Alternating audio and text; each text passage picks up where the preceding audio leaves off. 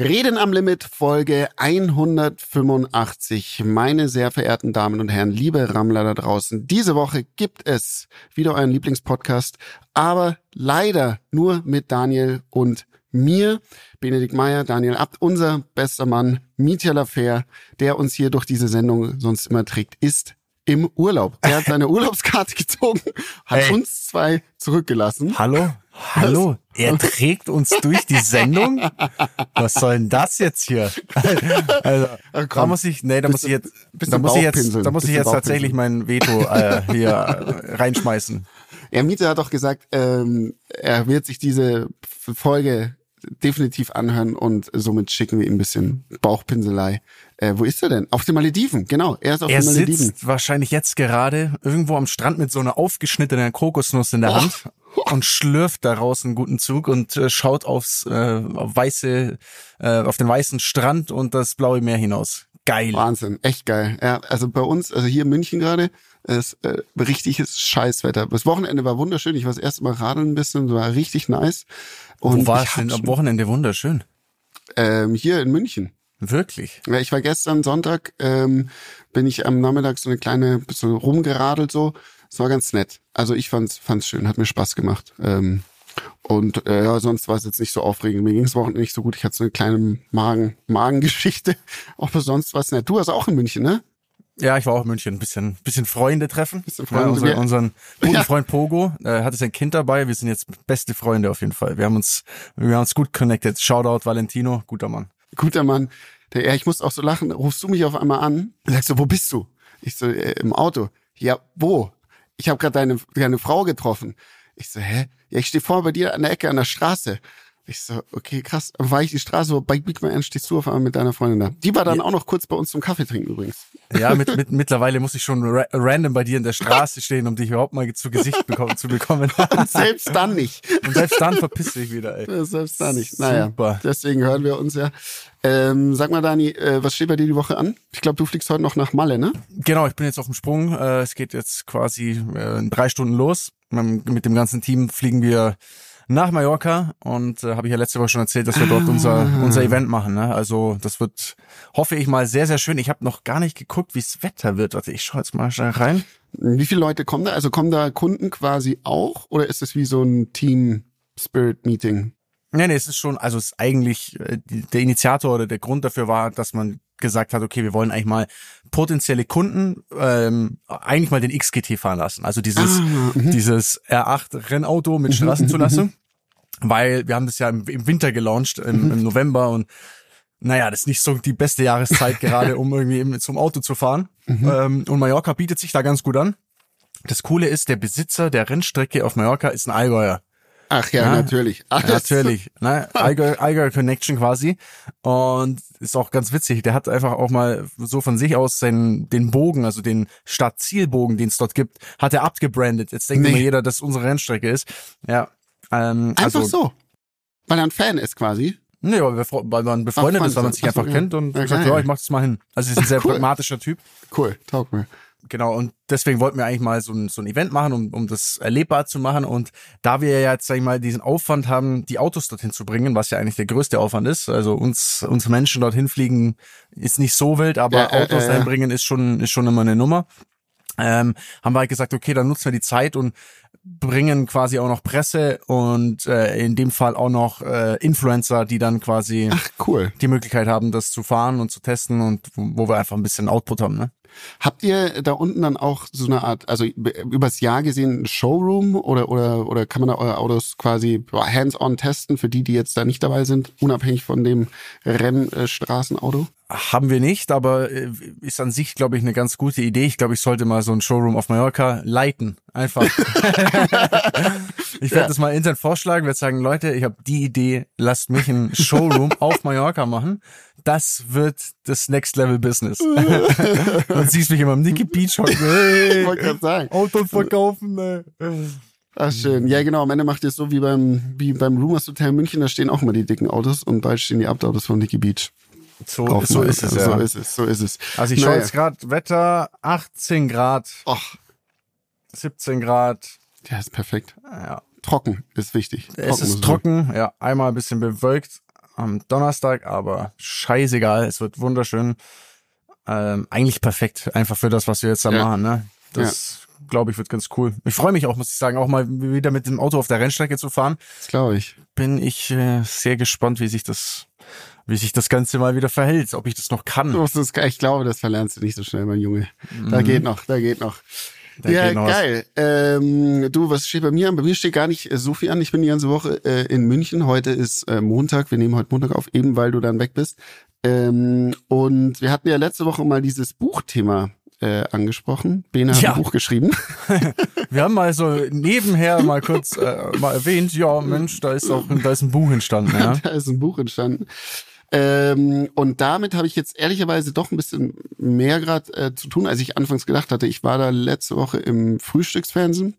Daraus sind dann ganz gute Sachen entstanden. Da kommen jetzt noch ein paar Fernsehauftritte, Zeitungsinterviews und so weiter und so fort. Können wir mal, Mhm. bevor wir jetzt da, da einsteigen, kannst du mal erklären, wie, wie ist denn der Prozess, wenn man sagt, man möchte ein Buch schreiben? Wie, wie funktioniert es? Ähm, wie funktioniert das? Also man muss ehrlich sagen, ich habe das Buch nicht selbst geschrieben, sondern es gibt Machen eine, aber doch die wenigsten, oder? machen die wirklich die wenigsten. Es gibt ähm, die meisten, die ein, eine Biografie oder ein Buch schreiben, die haben einen Buchautor. Und so war das dann auch in meinem Fall. Der Fred Selin, der hat schon Bücher mit den Klitschkos gemacht, äh, mit Maria Höfel-Riesch, ähm, mit Boris Becker, glaube ich, also einigen äh, sportlichen Persönlichkeiten und jetzt mit mir auch. Und es funktioniert so, ähm, das ist wirklich ein halbes Jahr recht intensive Arbeit, wo man viel, also ich habe ihn zweimal getroffen, jeweils für eine Woche. Da haben wir uns dann jeden Tag wirklich morgens bis abends hingesetzt und haben äh, geredet, gequatscht. Er stellt Fragen, ich erzähle, ich erzähle Geschichten, alles, was mir einfällt. Einmal das ganze Leben von vorne bis hinten durch. Aber ist dann, also gibst du quasi im Vorfeld schon so die Richtung vor? Oder weil die Fragen Mhm. müssen ja auch irgendwie auf irgendwas abzielen oder er muss ja schon eine gewisse Richtung im Kopf haben, auch um so eine Mhm. Geschichte dann zu einer Geschichte zu machen, ne? Also die Geschichte war bei mir recht äh, klar, wie wird man, also hart gesagt, vom Profisportler zum Junkie.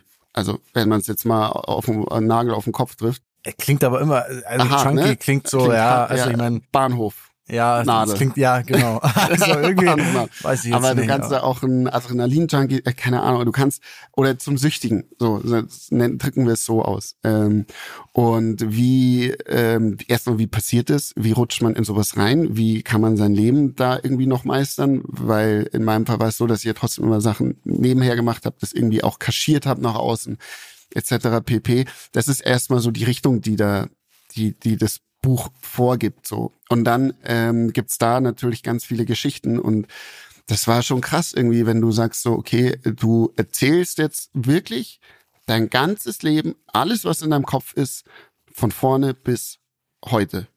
Und das fängt in der Kindheit an. Und du erzählst alles, alles, was dir einfällt. Ähm, du kannst äh, dann natürlich am Ende immer Sachen streichen und du erzählst sicher nicht alles, alles, ähm, weil es sicher auch Sachen gibt, die so privat sind, wo du nicht willst, dass es jemand weiß. Ähm, aber du gehst da schon sehr in die Tiefe und das ist so absurd, weil ich habe manchmal so das Gefühl, ich kann mich an so wenig erinnern. Und wenn man da man mal anfängt, sich da irgendwie reinzudenken, so ähm, auch jetzt in, in, in die Kindheit oder so, wie viel da zum Vorschein wiederkommt. Und das war ein echt super spannender Prozess. Also es war, ich habe ihn, wie gesagt, äh, jeweils eine Woche waren wir beisammen, haben da viel zusammen gesprochen und dann sind es viele Telefonate hin und her. Also je, fast jeden zweiten Tag. Dann ist da wieder eine Frage und da wieder Frage. Dann hörst mal wieder nichts, dann schreibt er, dann schickt er dir wieder was ähm, und so ist da dieser ganze Prozess. Was, was schickt er dir? Also, also, also immer nur Fragen oder schickt er dir dann so Übersichten und du sollst mal drüber schauen? Kapitel quasi. Also er schickt dir dann quasi ein, ein Kapitel, das sind 30 Seiten, 40 Seiten, 50 Seiten ähm, äh, aus dem Buch. Da lese ich drüber, dann sage ich hier, du, guck mal, da müssen wir nochmal drüber sprechen. Oder das ist stimmt von der Zeitangabe nicht oder die Geschichte nicht oder die Geschichte schon. Ah, das ist mir noch eingefallen, das fehlt noch. Äh, so so ähm, funktioniert das. Und das Schmückt, schmückt er Sachen auch aus? Also hast du so das Gefühl, es wird so ein bisschen drumherum gebaut, damit es noch ein bisschen dramatischer klingt? Nein, das nicht, aber was also es wird nicht äh, dramatischer gemacht, es wird eher sogar zum Teil entschärft, aber was äh, aber was Okay. er okay, aber was er äh, macht und das ist total krass, der fragt dann zum Beispiel so, mh, mm, äh, wir reden jetzt von der Autofahrt. Dann fragt er, welche Farbe hatte das Auto? Wie ist die Innenausstattung? Wie, wie war das Wetter an dem Tag? Wie schnell bist du gefahren? Wie hast du dich gefühlt? Was hattest du an? Was hatte die Person dir gegenüber an?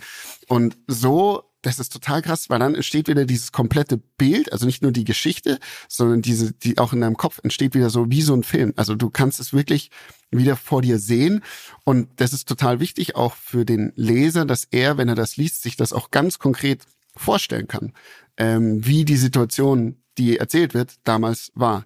Und ist aber ja eigentlich mhm. eine Technik, die du für den Podcast übernehmen könntest, weil ja, es genau. ist ja, es ist ja ehrlicherweise was sehr ähnliches. Ja, und oftmals glaube ich, dass man, dass man durch Geschichten zu schnell und mit zu wenig Detail durchrennt, weil ja. man selber in der Situation ist, so, ja, klar, so war's. Aber die Leute, die von außen zuhören, haben da eine andere Perspektive. Deswegen glaube ich, ist das echt was, was man auch für einen Podcast übernehmen kann. 100 Prozent. Und ich kann, jetzt ist lustig, ich hatte mal ähm, früher, wo ich äh, bei Red Bull noch war, hatten wir mal so einen Kurs, äh, da ging es um Storytelling. Äh, hatte ich dann natürlich bis heute wieder vergessen, aber da war das auch so. Da kam jemand und der hat uns beigebracht, wie man Geschichten erzählt. Also ob du das dann jetzt für einen Videoclip nutzt, wo du das Visuelle natürlich schon hast, oder halt auch in einem Text oder wenn du ein Interview gibst, ist es äh, total wichtig und ähm, hast aber nicht gut aufgepasst damals, äh, genau, ja, damals habe ich nicht gut aufgepasst. ähm, aber äh, also das war wirklich ein cooler äh, Prozess. Jetzt zum Beispiel, also wenn wir jetzt von so visuellen Sachen sprechen, ähm, ich war eine Woche mit ihm in Düsseldorf und da saßen wir, das war wunderschönes Wetter, das war letztes Jahr im Herbst und da saßen wir ähm, den ganzen Tag draußen auf so Stufen am, am, am Rheinufer. Den ganzen Tag und haben da äh, gequatscht einfach. Auf diesen und, Steintreppen? Also ja, ja, ja, total mhm. geil. Und, und ähm, allein das schon so, das ist so, das ist was ganz anderes, als wenn du jetzt im Hotelzimmer sitzt und, und quatscht, sondern so, ja, es ist, ähm, ist auf jeden Fall sehr cool gewesen und ich muss sagen, ich habe mit Fred Selin äh, auch einen, jemanden gefunden, der extrem angenehm ist und mit dem ich extrem geweibt habe, was glaube ich ähm, super wichtig ist, weil der jetzt nicht jemand ist, der da sein Ding, Stil oder irgendwie so durchbrechen will, sondern auch wie er es gemacht hat und geschrieben hat, ähm, hat einfach total gut zu mir gepasst und ist ein total angenehmer ähm, und toller Mensch. Ähm, und wie alt ist er? Boah, Fred dürfte Anfang 50 sein, sowas. Und ähm, ist ein extrem erfahrener äh, Reporter, der ganz viel so Crime äh, gemacht, also so so ähm, äh, ähm, oder hat auch zum Beispiel was anderes Interessantes, hat ein Buch geschrieben über einen Soldaten, der quasi äh, freiwillig in die Ukraine gegangen ist, um dort zu kämpfen oder Krieg angefangen hatte, dann wieder zurückkam und wieder hingegangen ist. Also warum macht man sowas? Wie wie ist es dann und so weiter? Also wirklich ähm, sehr sehr spannend. Und genau, so war der Prozess. Dann bevor das losgeht, muss man natürlich äh, jemanden haben, wer bezahlt das Ganze. Du brauchst einen Verlag.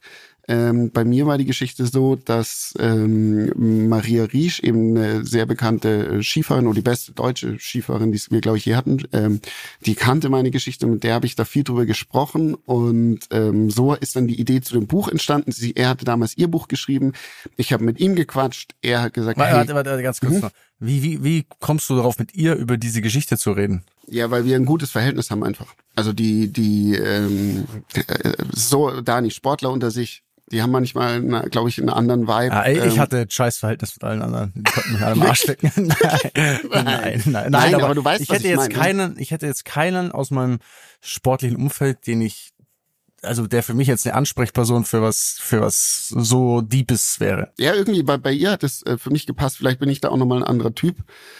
Und wir haben da einfach äh, halt über den Sport und, und viele Sachen halt gesprochen. Und dann, wenn sie mich gefragt, wie geht's dir, und dann haben wir da mal halt drüber gequatscht so. Und aus dem ist es dann auch so entstanden, dass ähm, wir eben da mit Fred gesprochen haben. Und dann, man muss dazu sagen, Maria beziehungsweise ihr Mann äh, Markus Höfel-Riesch, der hat eine äh, Sportmanagement-Agentur, äh, macht viele Veranstaltungen und so weiter und halt hat entsprechend auch das Netzwerk. Und so kam es dann dazu, dass die geschlossen auf Verlage zugegangen sind ähm, und das da platziert haben und wir einen Verlag gefunden haben, der äh, da sehr begeistert von war. Edel heißt der Edelsports. Die sind ähm, ein großes Verlagshaus, die machen auch Musikproduktion, nicht nur Bücher, Romane, Sachbücher. Ähm, also sind recht äh, umtriebig. Und die äh, haben dann gesagt, okay, wir machen das. Und dann gibt's da so eine Art, dann gibt's da ein, ein Deal, einen Vertrag, äh, da steht dann drinnen, das Buch soll dann und dann rauskommen. Das, die haben dann eine Abteilung, die schauen, wann macht es Sinn. Das sollte jetzt in dem Fall halt noch im Winter sein, beziehungsweise Ende vom Winter, da es ja auch ein Winterthema auf äh, eine gewisse Art und Weise ist oder ein Großteil des Buchs eben auch um Skifahren geht. Und ähm, genau, und dann äh, hast du quasi mit dem Autor äh, freie Fahrt und musst bis dann das Buch abliefern. Also du, wir mussten dann im ähm, November, Ende November äh, das Buch quasi abliefern. Dann geht es dann nochmal zu einem Lektor der liest es dann nochmal, wird nochmal verbessert, Rechtschreibung, Grammatik, keine Ahnung, was, was da alles gemacht wird, dass es auch so vom Stil dann zum Verlag auch irgendwo passt nochmal. Da wird jetzt aber nicht mehr viel abgeändert. Das sind eher so ähm, wie Satzbauten, äh, wie, wie der, der, der ähm, Autor hat da einen eigenen Stil, der Verlag sagt, okay, so liest sich's besser. Solche Geschichten Ach, sind krass, das damit. Sind ja, ja ja, schon genau. nochmal so tief dann Ja, ja, in genau. der Technik drin. Ja, genau. Da bin ich dann aber raus. Ähm, und ähm, genau, und dann geht das Buch äh, in den Vertrieb. Ähm, das Verlaghaus hat da einen eigenen Vertriebskanal. Das geht dann an die ganzen Büchereien. Da gibt's glaube ich, zwei, drei große, sowas wie Hungdubel und ich weiß nicht, wie die anderen heißen. Und natürlich ganz wichtig heutzutage Amazon und äh, der Onlinehandel. Und dann hofft man, dass das Buch äh, sich gut verkauft. Und gleichzeitig äh, wird dann natürlich die Werbetrommel äh, gedreht seitens äh, des Verlags. Deswegen bin ich jetzt in mehreren Talkshows und äh, mache Zeitungsinterviews und so weiter und so fort.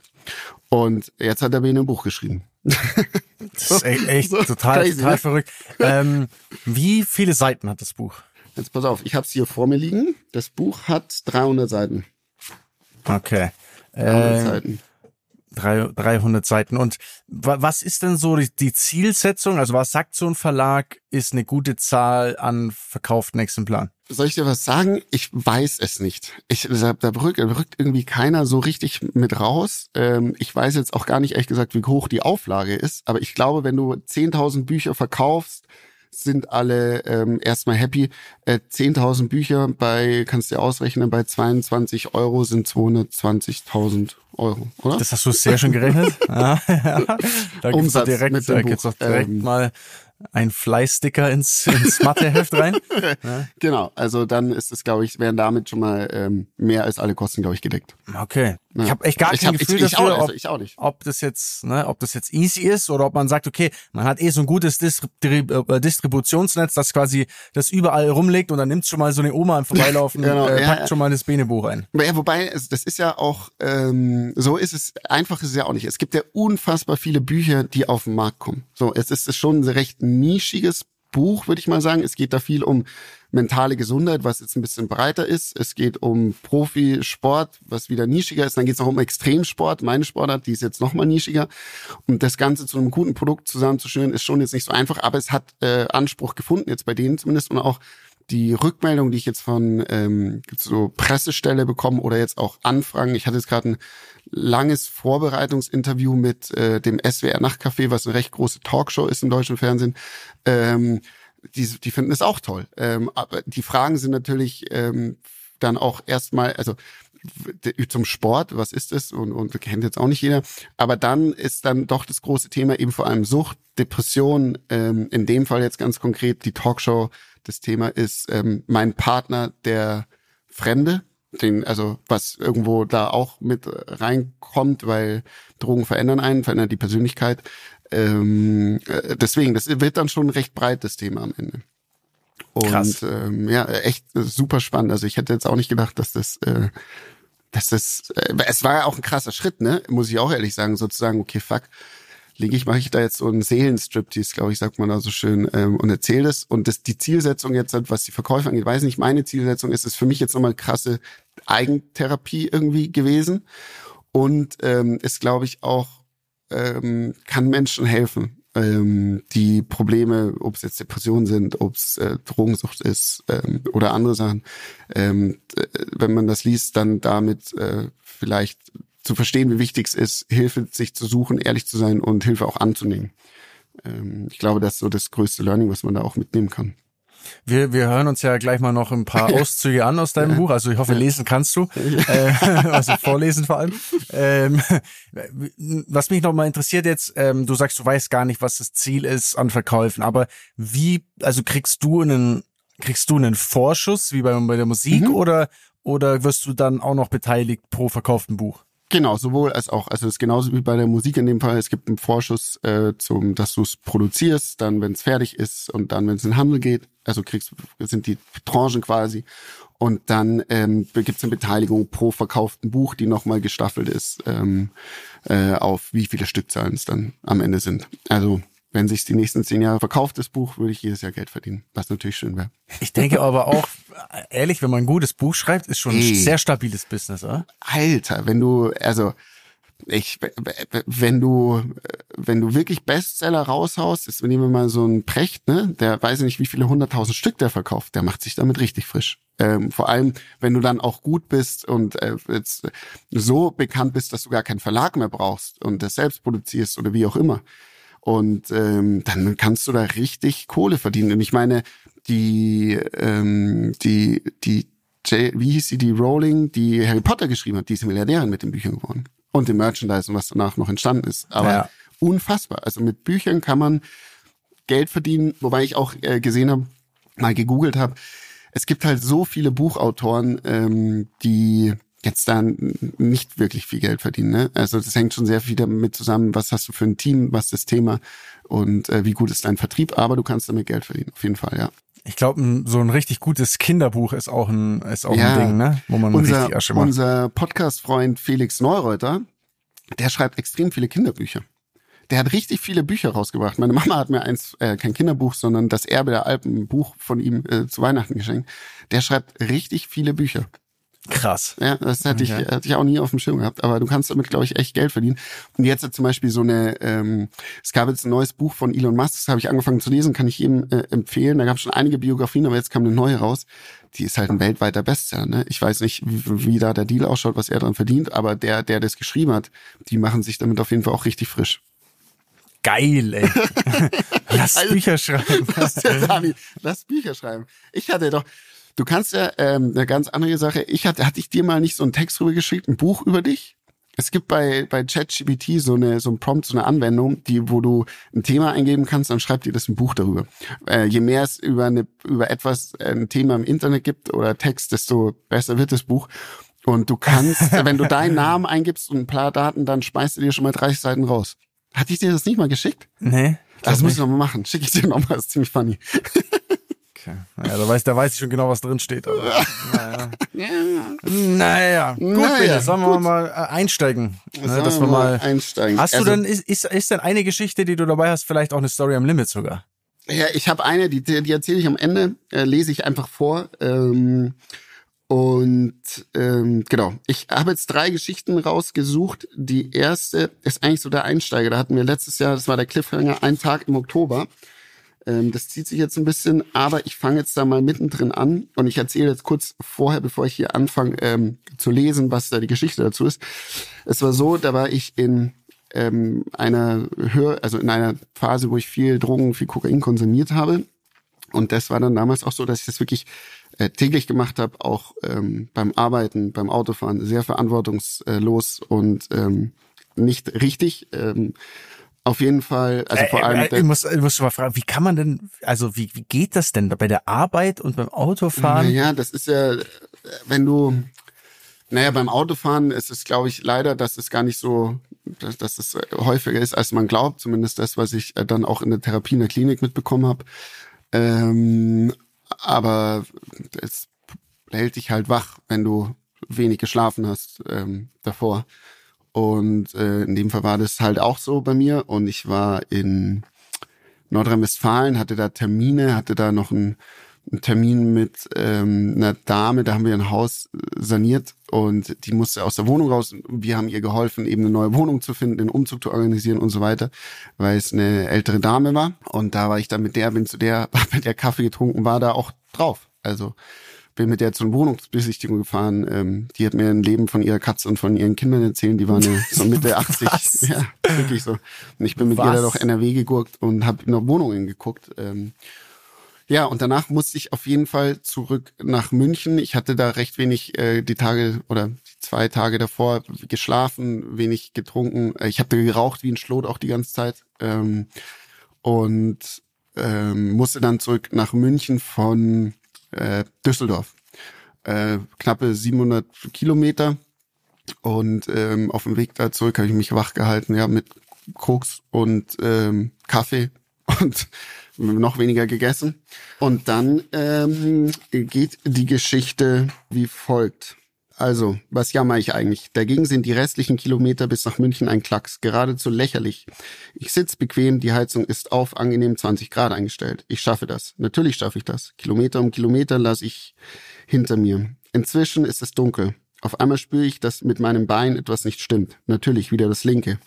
Wieder das linke, äh, nur kurz, äh, hat damit zu tun, dass mein linkes Bein äh, das war, das ich mir immer beim Skifahren verletzt hatte. Genau genommen ist es nicht das Bein, sondern der Fuß. Noch genauer sind es die Zehen. Als Sportler und nach all den Verletzungen, die ich mir zugezogen habe, Knie und Schulter, wären längst nicht die einzigen Stellen, die es erwischte. Kenne ich jede Phase meines Körpers. Die Zehen fühlen sich auf einmal an, als wären sie eingeschlafen. Während ich grübel, woran das liegen könnte, merke ich, dass die Taubheit, wenn man es so nennen kann, ins Sprunggelenk wandert, besser gesagt, sich dorthin ausbreitet. Denn die Taubheit in den Zehen verschwindet nicht. Wie eine giftige Schlange windet sie sich weiter nach oben. Die lange Fahrerei, denke ich, und das Stillsitzen, daher kommt das sicher. So gut es möglich ist, versuche ich den Fuß und Bein zu bewegen. Bei Automatik geht das. Ich strecke das Bein, kreise mit dem Fuß, bewege die Zehen, dann beuge ich das Knie, kreise mit dem Fuß in die andere Richtung, kralle die Zehen nach unten, als wollte ich etwas aufheben, und dann streckt sie.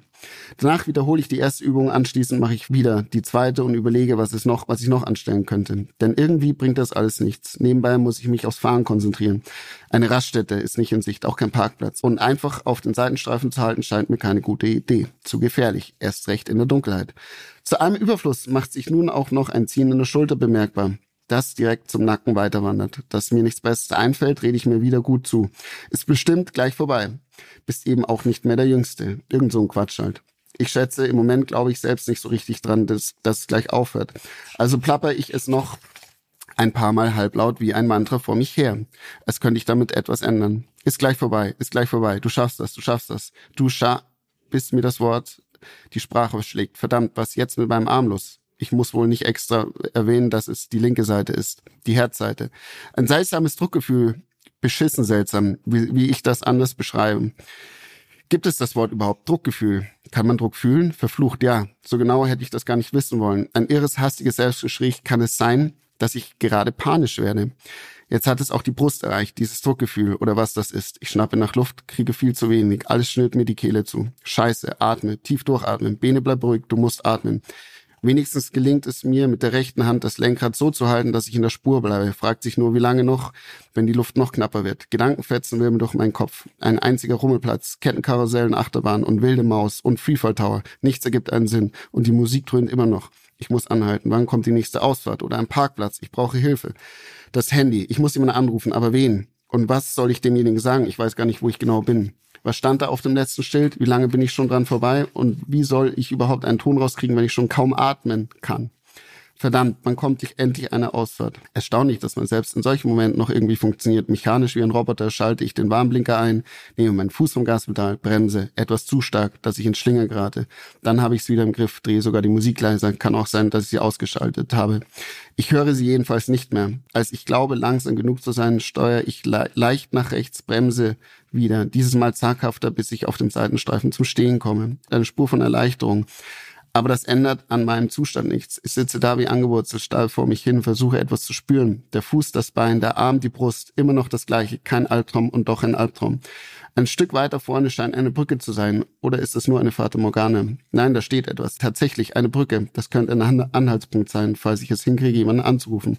Aber erstmal muss ich hier raus, an die Luft. Ich könnte auch das Fenster runterlassen, aber darauf komme ich nicht. Ich öffne die Tür, stemme meinen Oberkörper dagegen, bis sie nachgibt. Steige aus. Mein Knie weich wie Pudding. Du musst in das Auto gehen, denke ich, damit die Leute dich sehen. Da ist jemand, der Hilfe braucht. Warum ich im selben Augenblick genau in die andere Richtung anpeile, mich an der Motorhaube vorbei vors Auto schleppe, kann ich nicht erklären. Das Verrückte ist, dass es mir vorkommt, als würde ich mich selbst beobachten, wie ich auf wackeligen Beinen einen Schritt nach dem anderen mache. Es irgendwie bis zur Leitplanke schaffe, mich dran festklammer und zur Fahrbahn umdrehe. Das Scheinwerferlicht fliegt vorbei. Dann ist es kurz dunkel bis der nächste geile Lichtschein durch die Dunkelheit schießt. Geräusche höre ich komischerweise keine, obwohl da welche sein müssen. Dann sehe ich auch nichts mehr, spüre nur noch, wie meine Beine nachgeben und ich zu Boden sacke. Ab dem Moment sind Lücken, zwei oder dreimal komme ich zu mir, kurz nur wie ein Auflackern, der letzte Lebensgeister. Witzige Erinnerungssplitter, ich liege auf dem Seitenstreifen mit dem Rücken nach unten vor mir, eine dunkle Gestalt wie ein Schattenriss. Ein fremder Mann erhält meine Beine hoch, wie ich dann auf der Trage verfrachtet und in einen Rettungswagen buxiert werde. Bekomme ich nicht mehr mit. Das wird mir später erzählt, aber dass im Rettungswagen das Licht so grell ist, dass ich meine Augen zusammenkneife, diese Erinnerungen sind da. Genauso wie der Anblick von mehreren Köpfen, die sich über mich beugen. Allerdings ohne, dass ich sagen kann, um wie viele Köpfe es sich handelt. Wie die Gesichter aussehen und ob es Männer und Frauen sind. Die nächste Erinnerung stammt aus dem Krankenhaus. Uniklinik Würzburg, Notaufnahme. Ich hänge am Tropf Kopf an vier oder fünf Kabeln mit Klebeelektroden an meinem Oberkörper gepappt wurden. Neben dem Bett piept der Monitor, der Vitalfunktion überwacht. Herzfrequenz, Blutdruck, Sauerstoff, Körpertemperatur, solche Sachen. Wobei ich Tropf, Verkabelung und die Gerätschaften nicht sofort wahrnehme. Es ist eine Krankenhausschwester, die zuerst durchs Bild huscht, als ich zu mir komme. Oder ein Geist. Die Vorstellung von einer Krankenschwester, damit ich nicht alleine bin. Ähm, warte, ich lese noch kurz weiter. Krass. Ja. Dann taucht ein Arzt auf, der wissen will, wie ich mich fühle. Ich zuckte mit den Schultern, was aus meiner Sicht eine ehrliche Antwort ist.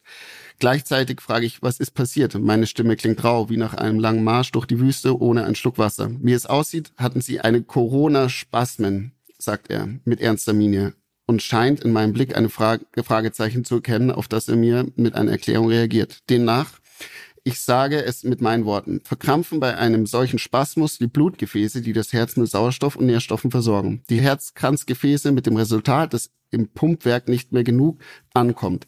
Sich der Unterversorgung der Herzmuskel darüber mit Schmerzen beklagt und solche Symptome auftreten, wie ich sie im Auto erlebt hatte. Wenn es ganz dumm läuft, die Blutversorgung sich extrem verringert, kann das zu einem Herzinfarkt führen. Was das bedeutet, muss ich, äh, muss er mir nicht erläutern. Mir geht's aber gut, oder? Frage ich vorsichtshalber. Durch das Medikament, das wir ihm gegeben haben, entspannen sich die Gefäße. Trotzdem sollten sie erstmal hier bleiben. Das muss beobachtet werden. Bevor er das Zimmer verlässt, interessiert ihn noch, ob ich irgendwelche Arzneimittel nehme, also regelmäßig. Die Zeit des Ibo-Dauerkonsums ist längst vorbei. Darüber hinaus habe ich nichts zu bieten. Aber seine Frage zielt ohnehin auf etwas anderes. Nur, dass er das in dem Moment für sich behält und mir mit meinem Zustand auch nicht gleich ein Licht auf, mit meinem Zustand nicht gleich ein Licht aufgeht. Ich bin viel zu erschöpft. Außerdem steckt mir der Schrecken in den Gliedern. Besser gesagt im Kopf. Auf der Autobahn, das hätte auch anders ausgehen können. Wie soll man das unter den Umständen einen klaren Gedanken fassen? Zum Beispiel, um abzuwägen, ob es ratsam ist, dem Arzt die Wahrheit anzuvertrauen also versuche ich das mit Abwägen gar nicht erst. Viel zu kompliziert, viel zu anstrengend, sondern sage einfach, wie es ist. Keine Medikamente, aber Kokain. So. So geht's Und los. Wie war dann, wie war dann die Reaktion? Er wusste also, das bereits. War ihm schon klar, ne? Er wusste das bereits. Sie haben natürlich Blut abgenommen und auf alles Mögliche ähm, getestet. Und er wusste das bereits zu diesem Moment. Hat aber nichts gesagt. Geht ja. sowas dann eigentlich an mhm. die an die Polizei auch in dem Fall? Ja, und jetzt ist das aller abgefahrenste. Ähm, mein Auto wurde abgeschleppt. Logischerweise wurde da irgendwo hingebracht. Und es geht nicht an die Polizei, weil die Ärzte äh, ja eine Versch äh, Verschwiegenheitspflicht haben. Ähm, und keinem anderen zu Schaden gekommen ist. So nur mir selbst. Ach krass. Und jetzt pass auf, und das war das Allerkrasseste, da das ja nur ein Herzspaß war. Das heißt, ich habe, äh, danach hat sich ja alles wieder entspannt, es hat alles wieder funktioniert und die haben mich am nächsten Tag, haben die gesagt, Herr Meier, ähm, Sie, wir können Sie jetzt entlassen, Sie sind soweit stabil etc. Ähm, bitte schauen Sie, dass Sie jemand abholt. Zu dem Zeitpunkt habe ich das natürlich noch keinem gesagt, mit keinem darüber gesprochen gehabt. Also konnte ich auch niemandem davon äh, berichten. Äh, so und ähm, bin dann zum Auto und bin nach Hause gefahren. Boah. Ja, Mann. Ja, war, waren wilde, wilde Sachen, die da äh, vorgefallen sind. Ähm, Man muss ja ehrlicherweise sagen, du hättest mit Sicherheit auch einige, einige Stories am Limit hier beitragen können. ja. Wenn das Thema nicht so ein beschissenes wäre, über das ja, man nicht ja. reden möchte, ne? Ja, genau, total. Ähm, aber das war schon, das war krass. Und das war ehrlicherweise auch so dann ähm, der ausschlaggebende Punkt, wo ich gecheckt habe, Alter, das geht an deine Gesundheit. Du musst, ähm, du musst, äh, du musst was machen. Und ähm, wie gesagt, das ist, äh, gibt viele Sachen, die da im Buch stehen, aber äh, wir haben ja hier auch schon mal angestellt, ich bin dann den Jakobsweg gegangen, war dann auch äh, in Therapie, da kann ich auch noch, noch viel drüber erzählen, aber ähm, das war so ähm, der, äh, der Knotenpunkt, wo ich gecheckt habe, jetzt, jetzt ist Zeit, ähm, dass du es in den Griff kriegst. Heftig. Heftig, ne? Boah, heftig. Ja, heftig. Also auch wenn es in so einer, echt, wenn es nochmal in so einer Leseform verpackt ist. Also ich kannte die Geschichte ja, Ja, aber ja. ich kannte es ja auch irgendwie nicht, weil die jetzt so viel ausgeschmückter ist und äh, ganz anders wirkt, wenn man so Ja. dieses diese Details eben mit reinschmeißt. Ne? Ja, krass. Ähm, das war für mich eben auch das, was ich vorher gesagt habe. So, du durchlebst das alles nochmal und dann liest du es nochmal und denkst dir so, holy shit. Und deswegen super, also ich bin, glaube ich, an jetzt habe ich mein Leben sehr gut reflektiert und echt krank. Also, was du da, und du denkst, was hast du dir nur selber angetan? Wie selbstzerstörerisch kann ein Mensch sein, so in so viel Belangen. Und ähm, das ist, ähm, ja, ist krass. Echt, echt äh, heftige Geschichte gewesen. Ich find's vor allem auch heftig, einfach das jetzt, sag ich mal, auch so alles auszusprechen, ne? Weil Ja. damals, als du gesagt hast, okay, ich schreibe jetzt das Buch, war ja mein erster, oder ich glaube Mitjas auch, wenn ich es richtig in Erinnerung habe, unser erster Instinkt war ja so, ey, äh, wir sind uns nicht sicher, ob das so eine gute Idee ist, so Ja, jetzt ja, ja, alles so in die Öffentlichkeit zu tragen und sich da auch angreifbar zu machen, weil man natürlich schon irgendwie auch, ne, also die, die, die Frage ja ist, okay, was hat das für eine Auswirkung jetzt auf, was machst denn du da eigentlich? Ich suche, ich, ich blätter gerade im Buch. Ach so, ähm, was hat denn das gerade, was hat denn das für eine Auswirkung auch auf ne, Beruf oder Umfeld Total. oder wie auch immer, ne? Also Ja. wie, wie, wie war denn da so das, das Gefühl für dich generell im Umfeld? War Also- das so krasser Druck? War das belastend? War das, ich meine, jetzt bin ich auch ein Teil Also davon. du bist ein Teil davon. Also es ist, ich glaube, das mit dem Buch äh, viel weniger. Ich glaube, alles davor, so diesen, diesen Prozess der Therapie, ähm, da ist sich das einzugestehen, okay, äh, ich habe ein ernsthaftes Problem, ich muss mich, muss mir Hilfe suchen. Ähm, das war viel härter als dann das Buch an sich, weil das Schöne, also, oder ich bin in der privilegierten Lage, ein, ähm, ein ja, selbstständiger Unternehmer zu sein und einen Partner zu haben, der da sehr viel, also Sven in dem Fall mit mir auch mitgemacht hat, äh, durchgemacht hat, mich unterstützt hat und das Problem kannte. Und ich da offen und ehrlich äh, gesagt habe, du, ich habe da die Möglichkeit, ein Buch zu schreiben. Äh, meinst du, das ist schlecht für uns oder hat, können das negative Auswirkungen haben? Wie siehst du das? Ähm, und wir da ganz offen echt drüber gesprochen haben und wir beide zum Schluss gekommen sind, nee, eigentlich kann das nur posit positive Auswirkungen haben, weil was, was soll denn, was soll passieren? Wir, wir machen da unser eigenes Geschäft und wir müssen uns von niemandem rechtfertigen, sag ich mal. Ja, ja, aber es ähm, könnte jetzt ja jemand sagen, ah nee, mit dem mache ich jetzt nicht mehr Geschäfte machen, das ist mir zu unsicher oder wie auch Kann, immer. kann, kann, natürlich könnte das sein, ne? aber dann finden wir, dann ist es das Geschäft nicht oder vielleicht auch nicht der Partner von vornherein. Wer, wer weiß, also auf unsere Einstellung war, äh, da, dass das eine gu- gute Sache ist. Und auch das Feedback, das ich bis jetzt bekomme, äh, bestätigt das Ganze. Ähm, jetzt hat oh, ich habe das auch total verstanden, wo du Mieter das gesagt hast, boah, ist das, macht das Sinn oder wie auch immer. Aber jetzt hat in eurem Fall oder ähm, wäre das natürlich jetzt, wenn es umgekehrt wäre, was ganz anderes. Ich meine, bei dir sowieso mit der Firma ähm, und bei Mietja und du hast ja auch noch Werbepartner so, denen du gegenüber ähm, äh, Rechenschaft ablegen musst. Genauso hat Mietja äh, ist quasi dann angestellt bei RTL oder so weiter. Ich hatte aber auch lustigerweise wegen diesem Buch Gespräche musste ich auch, also es war danach dann erst. Ich habe Bogner ist zum Beispiel immer noch ein Partner von mir. Mit denen habe ich darüber gesprochen, ähm, mit dem Marketingchef, und er hat gesagt, du Bene, ganz ehrlich, äh, alles cool. Das passt. Und wäre es nicht so gewesen, wärst du auch kein Rockstar gewesen, O-Ton. Geil. Ja, aber Ähm, sowas ist Und oh, es sowas, ist so viel wert. sowas ist was Schönes, ja. Ja, und, und, und ähm, zum Beispiel Laureus, ähm, die sind ja, es ist ja die größte Sportstiftung der Welt, wo Sportler mit Vorbildfunktion drin sein sollten. Da steht auch in den, ich weiß gar nicht, in der, in der Satzung quasi drin, dass äh, für Drogenkonsum, dass da kein Platz ist und sowas nicht geht und so weiter. Denen habe ich das auch gesagt. Die haben gesagt, naja, du hast ja was dagegen gemacht und, und äh, kannst ja auch vorweisen und zeigen, wie man damit im besten Fall, wenn man solche Probleme hat, dann umgeht. Ähm, nachhaltig, hoffentlich. Und haben gesagt, kein Problem, wir stehen da hinter dir und finden es gut. Also schon sehr wertvoll auf jeden Fall. Und deswegen bin ich auch froh, äh, das gemacht zu haben. Ja. Dann ist es doch schon mal was sehr Gutes. gut. ja, das ist doch schon mal top, ey.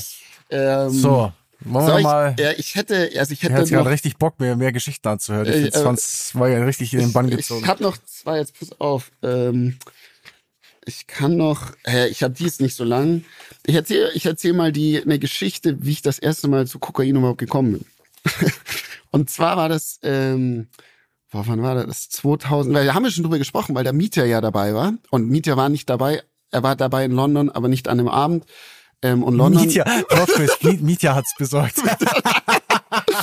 ja, pass auf. Ähm, und es war, da war in London ähm, ein Skiwettkampf, das haben die, habe ich glaube schon ein paar Mal erzählt, da bauen die dann in der Stadt, es war immer im Herbst so ein riesen ähm, Gerüst auf mit einer Schanze und da springst du und da waren, das war ein Teil von so einer Serie von Big Air ähm, Wettkämpfen, also eine Schanze, wo du springst, Trick, Tricks machst, da kommen die besten Fahrer der ganzen Welt. Dann ist dann noch, sind die Snowboarder noch da und dann ist der Motocross-Show und ähm, Musik und was weiß ich, alles Riesenveranstaltungen, 50.000 Menschen. Da war ich, das war nach dem Wettkampf. So. Gut, also es geht sogar so los, gut, dann weiter mit London. Paddy, Paddy in dem Fall war einer ähm, Kumpel von mir aus England, mit dem habe ich später zusammen gewohnt, der ist da auch mitgefahren. So, Paddy war übrigens auch dort. Bei ihm lief es ähnlich mittelprächtig. Er landete zwei, drei Plätze hinter mir. Wir hatten also beide einen Grund, die Nacht herauszufordern. Manchmal fügen sich die Dinge ja ganz von allein. Paddy kannte eine Menge Leute in der Stadt, wie, weil der war aus England. Und wie es der Zufall wollte, lud uns einer von denen zu einer kleinen Party nach Hause ein. Nennen wir ihn einfach mal Jeremy. Ein typischer London. Jeder zwielichtige Typ heißt Jeremy. ein typischer London Rich Guy, um die 30, der in einem genauso typischen Townhouse irgendwo mitten in der City wohnte. Besser gesagt, residierte. Alles sehr schick. Im Kellergeschoss, wohin wir uns verzogen, befand sich eine altenglische Bar. Dunkles Holz, gedämpftes Licht, große Spiegel, vor dem auf Gläsern, Regalböden ein ganzes Regiment an Flaschen aufgereiht war. Whisky, Rum, Portwein, Sherry und Gin natürlich, verschiedene Sorten. Zwei, drei Schritte neben dem Tresen stand eine Couch, in deren Polster man tief versank. An der Wand gegenüber ein XXL Fernseher. Der Raum ging um die Ecke, in einem anderen thronte ein wuchtiger Billardtisch mit fuchsiafarbenen, weil ich nicht, was das heißt, fuchsiafarbenen Filz, angestrahlt von einer Deckenleuchte, etwa halb so lang wie die Spiegelfläche darunter. Nach und nach versammelt sich ungefähr 15 Leute dort und, und können auch 20 gewesen sein. Musik lief, jeder quatschte mit jedem, es wurde geraucht ob auch gekifft wurde, konnte ich jetzt gar nicht sagen, wahrscheinlich schon. Zwischendurch brachte eine Haushälterin noch mehr Getränke, von oben Bier und so. Ich konnte nie viel trinken, mir wurde immer schlecht, entweder legte ich rechtzeitig die Bremse ein oder ich musste kurz verschwinden, um Platz im Magen zu schaffen. Die kleine Fingerübung, danach ging es mir meistens wieder besser. An dem Abend näherte ich mich gerade an diesem Punkt, als Jeremy sich zu mir ges äh, gesellte. Wir hielten Smalltalk über Gott und die Welt, kamen auch drauf, wie es an der Battersea Station gelaufen war, so hieß die Location damals. Er musste gemerkt haben, dass es mit meiner Laune nicht zum Besten stand. Ich hatte mir mehr ausgerechnet. Normalerweise kann ich das ganz gut überspielen. Bei ihm schien es mir nicht zu gelingen. Wir plauderten noch ein Weilchen. Auf einmal fragte er ohne Einleitung oder sonst was, ganz beiläufig, you want some blow? Sorry? Ich kapierte nicht, was er meinte. Want cocaine? Okay, jetzt fiel der Groschen. Kiffen war eine nette Gewohnheit geworden, zumindest wenn ich mit dem anderen Skifahren abhing. Ecstasy oder irgendwelche anderen Amphetamine hatte ich auch schon genommen, ebenso LSD und Mushrooms, Koks noch nie. Im Rückblick würde ich mir gern vorstellen, dass sich dort in der Kellerbar einige Gedanken hin und her bewegten, bevor ich eine Entscheidung traf. Das berühmte Abwägen, was spricht dafür und was dagegen plus minus, auf welcher Seite steht mir. Doch die Wahrheit ist, ich weiß nicht, ob ich das machte. Wie ich mich kenne, werde ich mir einfach nur gesagt haben, warum nicht? Der Tag ist sowieso im Eimer, es kann nur besser werden. Oder hey, ich bin ein offener Mensch, immer bereit, etwas Neues auszuprobieren. Ich werde heute Abend bestimmt nicht zum Spielverderber. Lange zögerte ich jedenfalls nicht. Why not? Great, then come along. Der Hausherr, besser gesagt Spross des Hausherrn, ging voraus, wir verschwanden auf die Toilette, schlossen die Tür ab. Der Rest lief ab wie im Kinofilm. Klodeckel runter, ein kleines Häufchen weißes Pulver drauf, Kurzhaken mit der Kreditkarte, Platinum natürlich zusammenschieben und nochmal zack, zack, zack, zack, erledigte alles Jeremy mit geübter Hand, wie mir schien. Und dann war es angerichtet. Zwei Lines parallel nebeneinander. Jeremy sah mich an, ich sah ihn an. Stilles Einverständnis. Wie zwei Komplizen, die einen Coup planten. Ich fand's aufregend, etwas Verbotenes zu tun und dabei zu lächeln. Denn er lächelte, also setzte ich auch ein Lächeln auf. Kein Wort zu ihm, dass es meine Kokspremiere war. Auf dem Geldschein, den er mir hinhielt, das Porträt von der Queen Elizabeth. 50 Pounds. You go first, sagte ich. Vielleicht um ein paar Sekunden Aufschlug zu ergauen oder einfach so ohne Grund, weil ich freundlich sein wollte. Wo er schon so spendabel war. Stilles Einverständnis. Auch dieses Mal. Er nickte, nur während er den Geldschein zu einem Röhrchen drehte. Dann beugte er sich nach unten. Gleich darauf hörte ich, wie er hochzog. Danach war ich dran. Er spürte ich nichts, bis auf das Kribbeln in der Nase, das mehr ein Brennen war aber das auch nur gedämpft, halb betäubt von dem Alkohol, was ich an Alkoholintus hatte. Dafür war ein kleiner Rausch scheinbar genau richtig. Bis Wirkung einsetzte, standen wir wieder bei den anderen. Schwer zu sagen, wie lange das dauerte. Fünf Minuten würde ich schätzen. Das Zeug nahm ziemlich schnell Fahrt auf.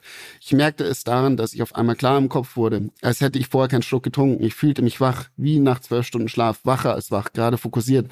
Es wäre all meine Sensoren neu justiert worden. Überhaupt fühlte ich mich großartig. Der Frust, den ich eben noch wegen der vergeigten Sprünge auf den Kier geschoben hatte, wie weggewischt.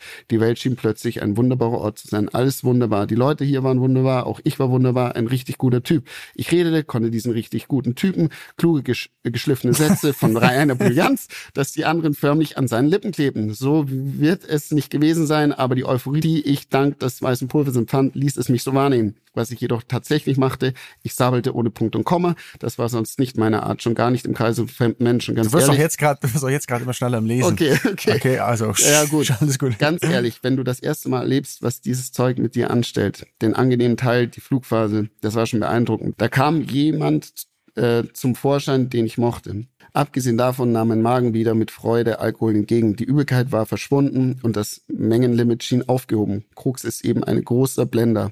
Gibt sich erst als Kumpel aus, tritt dir aber dann in den Arsch, sobald du dich von ihm abwendest. Das wusste ich an diesem Abend nur noch nicht. Krass. Ja, Mann. Jeremy.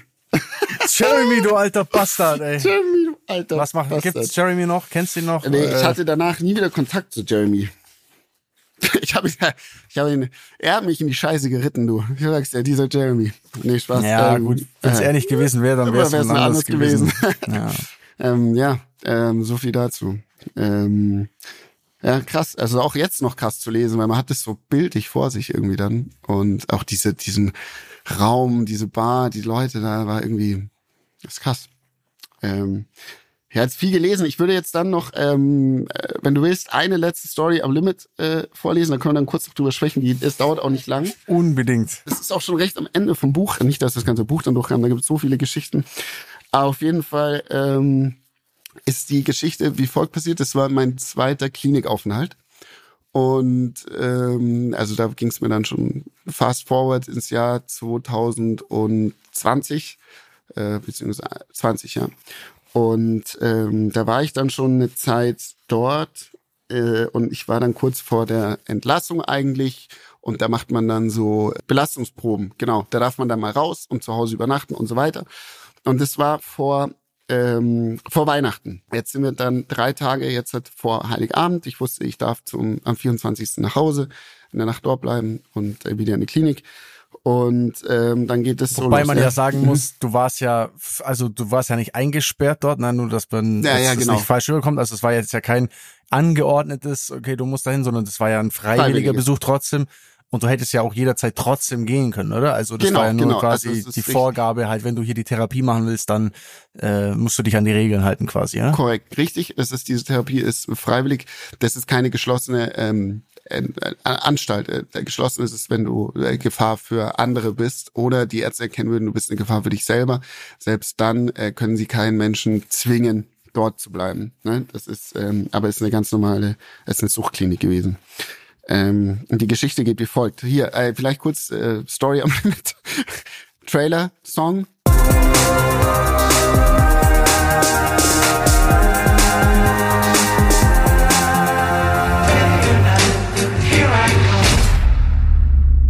Los geht's. Dann, drei Tage vor Heiligabend, bekam ich neue Tabletten.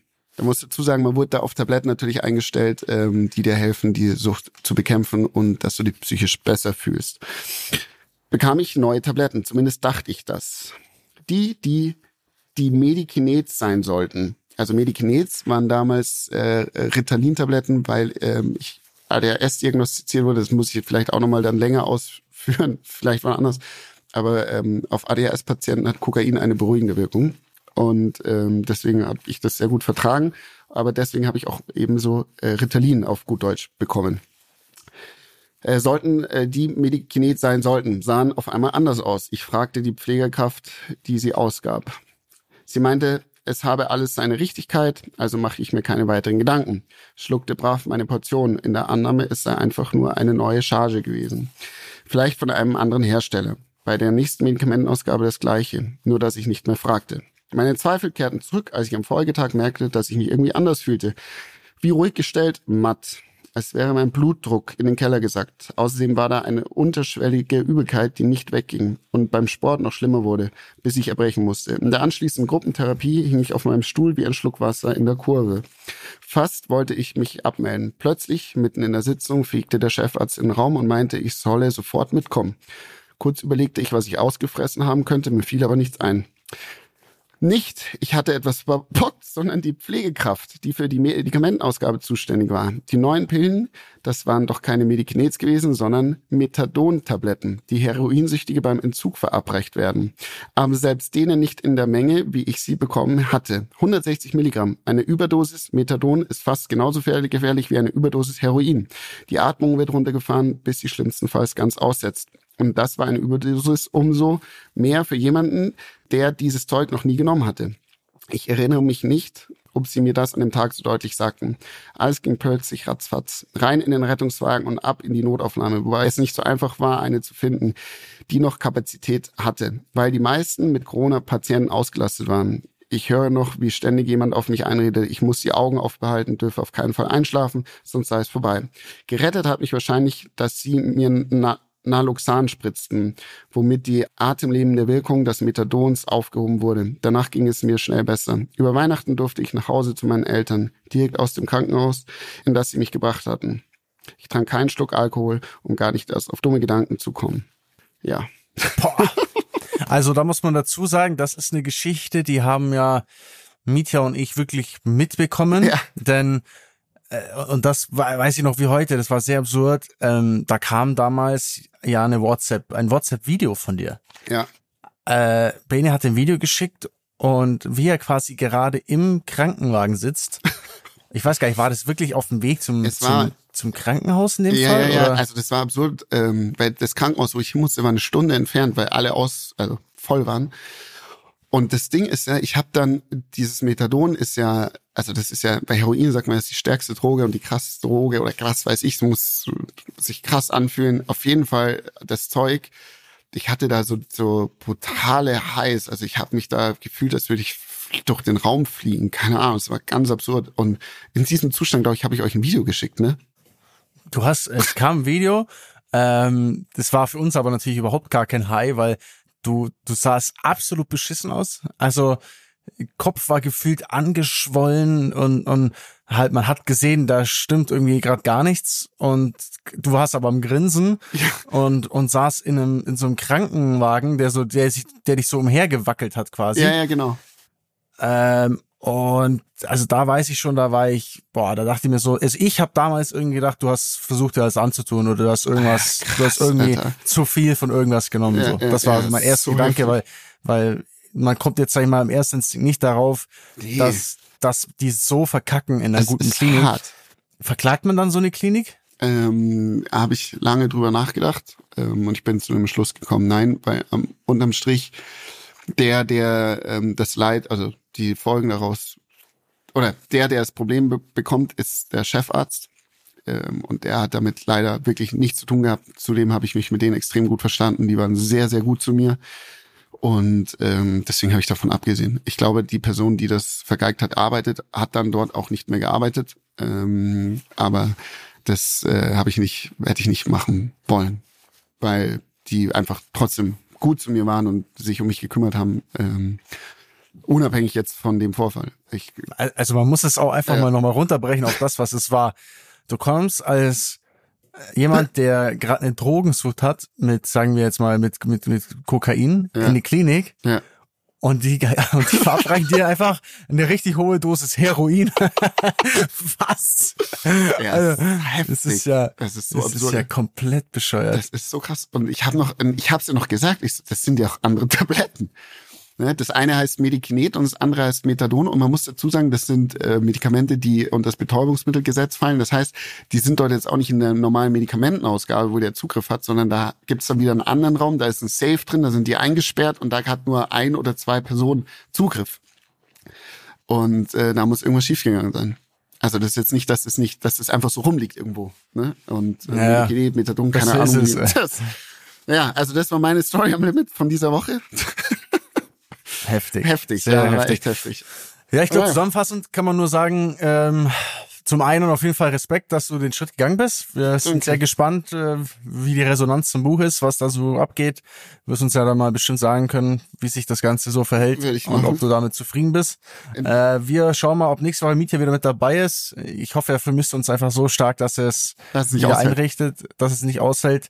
Äh, für mich geht's jetzt nach Mallorca. Bene, dir eine schöne Woche noch. Danke. Ähm, und euch danke fürs Zuhören. Ah, und noch Bis- ganz wichtig, das Buch kann man am 2.3. überall im Handel kaufen oder jetzt auf Amazon vorbestellen. Wir wollen ja das Spiegel besser So wird. nämlich. so nämlich. So nämlich. Hey, Dani, es hat mir sehr viel Spaß gemacht. Ebenso. Bis nächste Woche. Ciao, ciao. ciao. Dieser Podcast wird produziert von Podstars bei OMR.